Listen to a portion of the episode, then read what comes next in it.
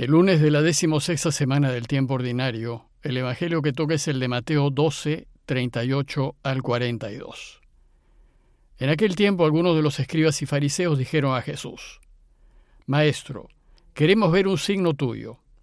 Él les contestó, Esta generación perversa y adúltera exige un signo, pero no se le dará más signo que el del profeta Jonás.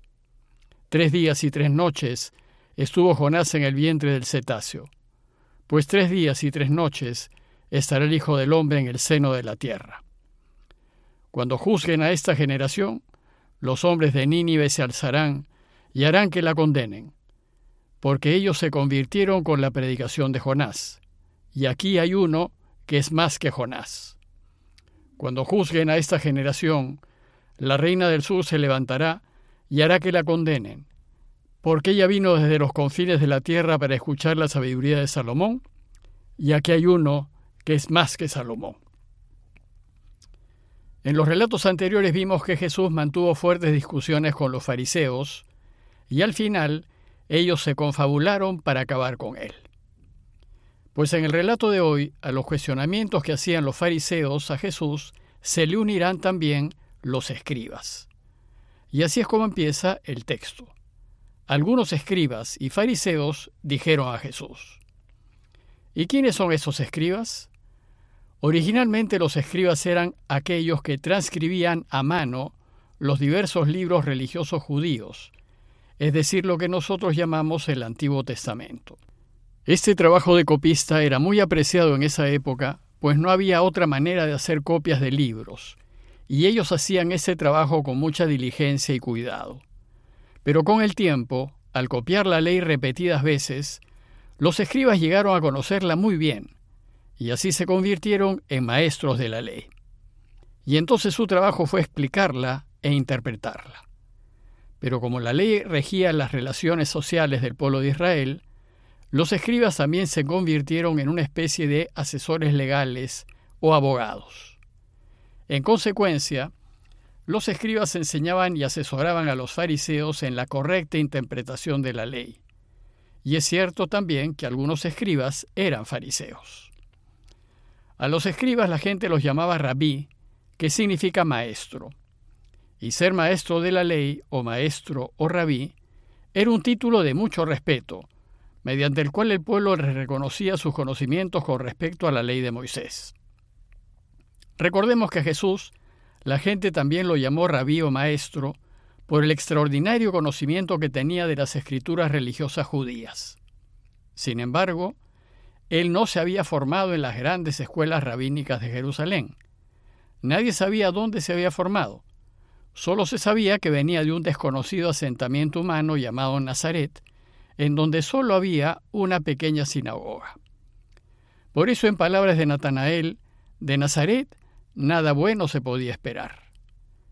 Lo cierto es que Jesús interpretaba las escrituras y las explicaba como ningún otro rabí o maestro lo hacía. Y su interpretación no solo era acertada, sino además asombraba a la gente y desconcertaba a los escribas profesionales. Ciertamente, él era maestro, pero no era un maestro convencional. Bueno, pues veremos que el texto de hoy es una muestra del manejo que Jesús tenía de la escritura judía. El relato empieza con una solicitud de los escribas y fariseos que le dijeron, Maestro, queremos que nos hagas ver un signo. Ver un signo. ¿Por qué los escribas y fariseos le piden a Jesús un signo? Sucedía que Jesús los tenía desconcertados, pues si bien hacía signos extraordinarios que podían llevar a pensar que Él era el Mesías, sus milagros no eran lo suficientemente claros y notorios como para eliminar toda duda, pues también había otras personas que hacían signos extraordinarios y ciertamente no eran el Mesías. Vimos en días pasados que Jesús dio muchos signos de ser el Mesías. Sin embargo, para ellos, esos signos no fueron de poder y de fuerza extraordinaria, que les permitiese pensar que él podría destruir a los invasores romanos. Ellos esperaban que hiciese algo así como lo que hizo Moisés, separar en dos las aguas del Mar Rojo. Pero los signos que daba Jesús solo señalaban que él era un siervo del Padre, que era alguien con deseos de hacer solo la voluntad de Dios.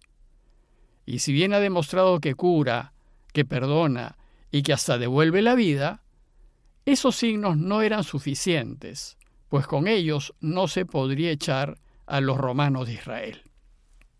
Entonces los escribas le piden un signo descomunal, que les permita verificar que efectivamente él es esperado hijo de David, es decir, el Mesías. Entonces Jesús se molesta ante la incapacidad de ver que tienen los fariseos y maestros de la ley, y desafiando su ceguera, les responde, Esta generación malvada y adúltera reclama un signo. La expresión generación malvada y adúltera era una expresión común de rechazo que se puede encontrar en el Deuteronomio y en otros libros del Antiguo Testamento. Y Jesús usa esta expresión, que ciertamente conocían ellos muy bien, para manifestar su fastidio ante su cerrazón y ceguera. Es de notar también que la escritura judía llama adúlteros aquellos que son infieles a la alianza entre Dios y el pueblo. Y con la cita que hizo, Jesús llamó a escribas y fariseos adúlteros, cosa que les debió molestar muchísimo. Sin embargo, a pesar del fastidio que sentía por la incapacidad de los escribas para ver y entender, Jesús les responde mencionando dos acontecimientos muy conocidos por ellos. Primero, la conversión de la ciudad de Nínive ante la predicación de Jonás, y segundo, el viaje de la reina de Saba para escuchar la sabiduría del rey Salomón. Y les va a decir que por la incapacidad que tienen para ver en sus signos las señales del Mesías, tanto los habitantes de Nínive como la reina de Saba darán testimonio en contra de ellos. Pues si en la predicación de Jonás y en la sabiduría de Salomón los de Nínive y la reina del sur pudieron ver los signos de Dios, ¿Cómo pues es posible que escribas y fariseos no puedan ver la mano del Padre en las enseñanzas y obras de Jesús? Veamos algo más en detalle el signo de Jonás. El judío Jonás había recibido el encargo de Dios de ir a la gran ciudad de Nínive, que hoy es la ciudad de Mosul, en Irak, y anunciarle la necesidad de convertirse. Pero resulta que Jonás se resiste a ir porque consideraba que Nínive era una ciudad corrupta, llena de extranjeros repudiables, y entonces huye en barco a Tarsis.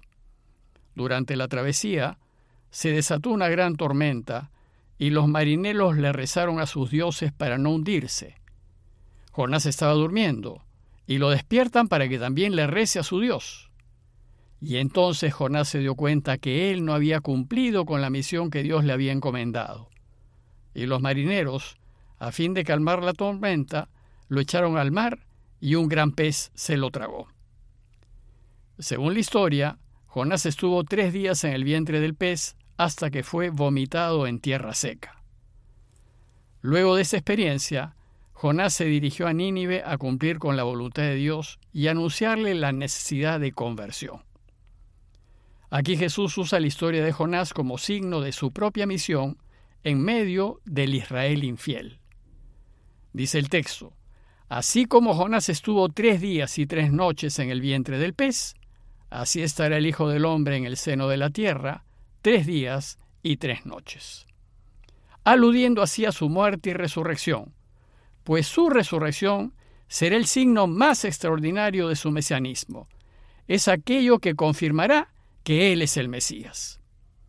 Y después les dice, que si los ninivitas se convirtieron con la predicación de Jonás, ¿cómo es que ellos no son capaces de volverse a Dios con la predicación de Jesús? Y el otro ejemplo es el de la reina del sur. A la reina del sur también se la conoce como la reina de Saba. Su reino quedaba al sur de Arabia Saudita, y algunos piensan que era lo que hoy es Yemen o tal vez Somalia. Bueno, pues como cuenta Primera de Reyes 10, la reina había escuchado de la sabiduría de Salomón, y siendo pagana, decidió hacer un viaje muy largo por el desierto, llevando muchos regalos solo para conocer y escuchar al rey Salomón. Dice el texto que ella vino de los confines de la tierra para escuchar la sabiduría de Salomón, pues la reina buscaba respuesta a una serie de difíciles problemas y de Salomón obtuvo las respuestas que necesitaba. Con estos dos ejemplos, Jesús quiere hacer ver a los escribas y fariseos su dureza de corazón al no aceptar sus signos como los propios del Mesías. Y va a decirles que en el día del juicio, la ciudad de Nínive y la reina del sur darán su testimonio contra ellos por haber sido incapaces de ver en él la mano de Dios. Pues dice Jesús, aquí hay alguien que es más que Jonás y aquí hay alguien que es más que Salomón. La enseñanza de hoy trata pues de nuestra ceguera espiritual. Por tanto, los invito a considerar que a veces nos ponemos el límite de la razón, de lo que es escrito, de lo que se puede comprobar, y nos cerramos a la posibilidad de ver más allá. Y si bien la razón es extraordinaria y hay que usarla siempre, pues Dios nos ha hecho seres racionales, hay sin embargo realidades que la razón no puede penetrar. Pascal, por ejemplo, dice que el corazón tiene razones que la razón no entiende. Por eso cuando el amor a veces no es entendible, la razón afirma que es ciego. Entonces preguntémonos, ¿cómo es posible que ante las maravillas de la creación no veamos la mano de Dios en ella? ¿Cómo es posible que ante todo lo que Dios nos ha dado y ha hecho por nosotros, no reconozcamos el amor que nos tiene? Es cierto que la maldad de alguna gente nos hace cerrar los ojos a Dios y a las enseñanzas de Jesús, pero mucho más numerosa es la gente buena, y sin embargo, tampoco vemos en su bondad la mano de Dios. Pidámosle pues a Dios que seamos capaces de descubrir en las enseñanzas de Jesús el camino claro para volver a Él y pidámosle que nos anime a seguir caminándolo. Parroquia de Fátima, Miraflores, Lima.